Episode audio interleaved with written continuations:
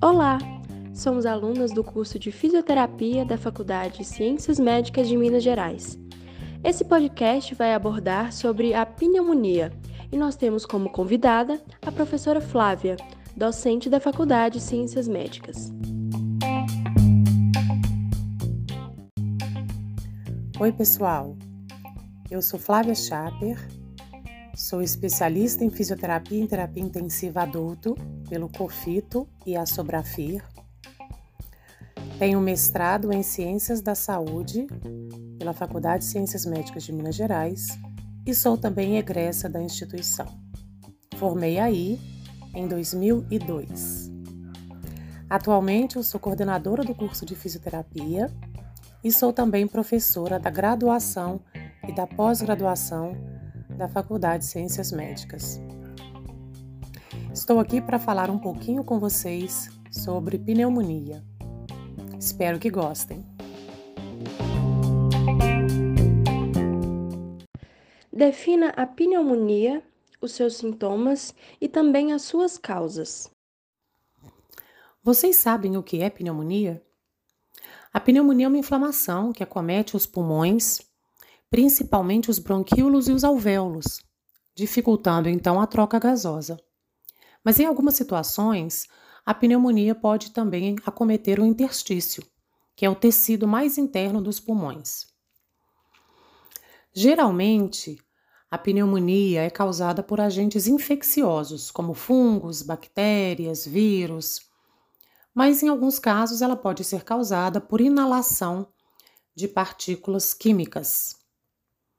As pneumonias podem ser classificadas como pneumonia bacteriana, que é a mais comum delas, principalmente causada pela bactéria Streptococcus pneumoniae. Mas pode ser também viral. E um exemplo atual que nós temos é a infecção pelo vírus SARS-CoV-2. Podemos ter a pneumonia fúngica, que é muito comum em pacientes imunodeprimidos, como por exemplo pessoas com câncer. A pneumonia química é aquela por inalação de substâncias tóxicas, muito comum em grandes incêndios. A pneumonia nosocomial é aquela em que o paciente adquire a pneumonia em decorrência de uma internação hospitalar. Temos também a pneumonia aspirativa, que é quando o indivíduo tem algum problema de deglutição, que é a disfagia, e aí esses líquidos ou pedaços de alimento ou até mesmo saliva acabam indo para o pulmão e desenvolve a pneumonia.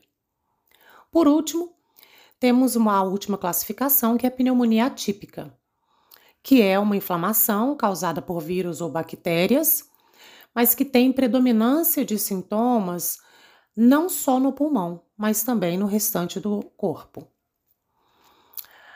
As principais causas de pneumonia são essas, que são de acordo com a classificação dos tipos de pneumonia.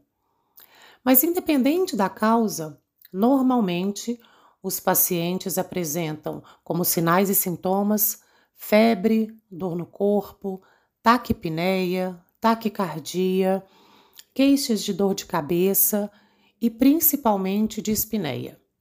A tosse é frequente, podendo ser produtiva ou não. A pneumonia tem sido considerada a principal causa de morte por doenças infecciosas no mundo. E segundo a Unicef, a cada 39 segundos uma criança morre por pneumonia. Existem vários tipos de pneumonias. Para cada uma delas, existem intervenções fisioterapêuticas diferentes? Você pode citar alguns exemplos dessas intervenções fisioterapêuticas? A fisioterapia pode ser uma aliada no tratamento de pacientes com pneumonia, principalmente nos pacientes que estão internados, seja em enfermarias, apartamentos ou até mesmo na unidade de terapia intensiva.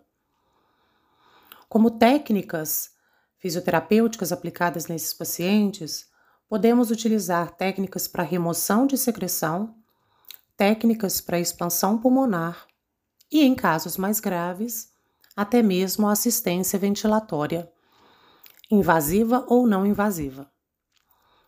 Como exemplos de técnicas de higiene brônquica, né, para remoção de secreção pulmonar, nós podemos citar técnicas consideradas modernas, que são mais para pacientes cooperativos, em que nós trabalhamos com variação de volumes e fluxos pulmonares para tentar deslocar e mobilizar as secreções até que elas sejam expectoradas ou até mesmo deglutidas. Ah, como técnicas de expansão pulmonar, podemos citar recursos considerados para remoção de secreção, que eles são classificados como terapia de oscilação oral de alta frequência. E como exemplo desses recursos, nós temos o colete vibratório, que é uma vibração externa aplicada no tórax do paciente, ou recursos em que nós utilizamos ah, o fluxo, né, a expiração do paciente, para que a gente consiga mobilizar essas secreções. Então, nós podemos utilizar o flutter, o shaker e a capela, que são recursos próprios para remoção de secreção pulmonar. Se os pacientes tiverem sintomas e sinais mais graves e estiverem num quadro de insuficiência respiratória aguda, podemos utilizar o suporte ventilatório não invasivo, que é a aplicação da ventilação mecânica com pressão positiva, através de interfaces não invasivas, ou seja, através de máscaras nasais, faciais ou máscara considerada total face. Tem também o capacete, que foi muito utilizado na pandemia da Covid.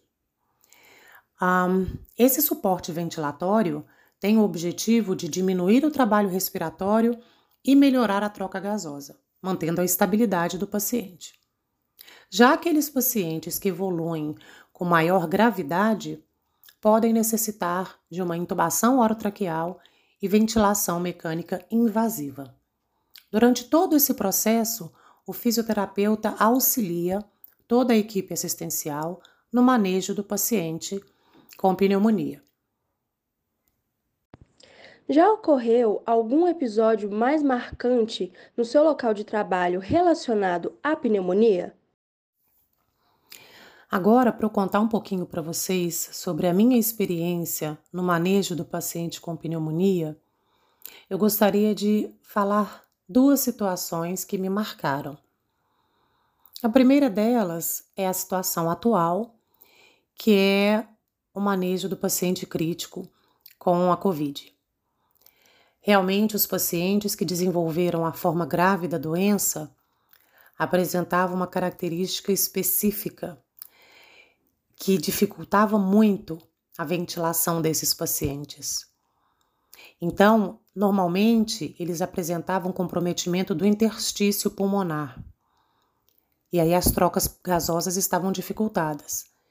E a gente colocava ventilação, né, parâmetros ventilatórios, seja invasivo ou não invasivo, e nem sempre eles respondiam bem, mesmo com o uso da pressão positiva.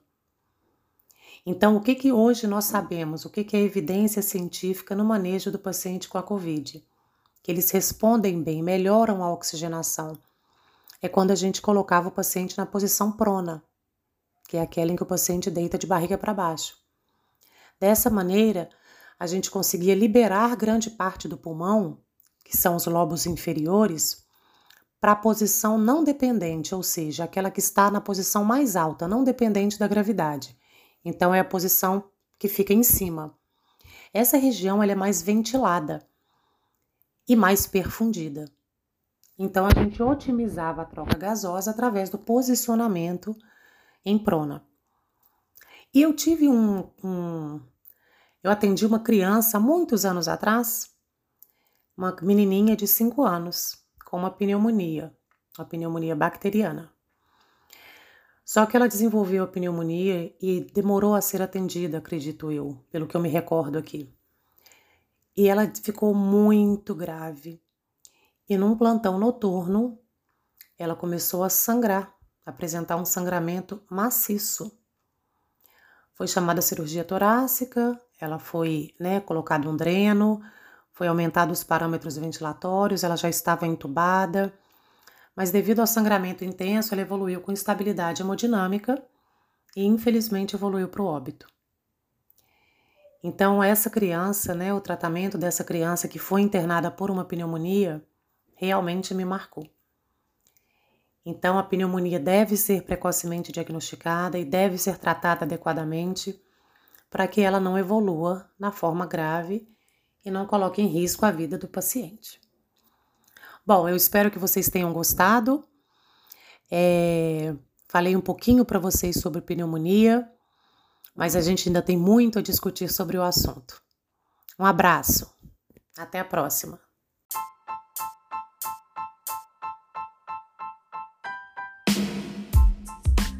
Agradecemos a professora Flávia pela oportunidade da entrevista e até o próximo podcast.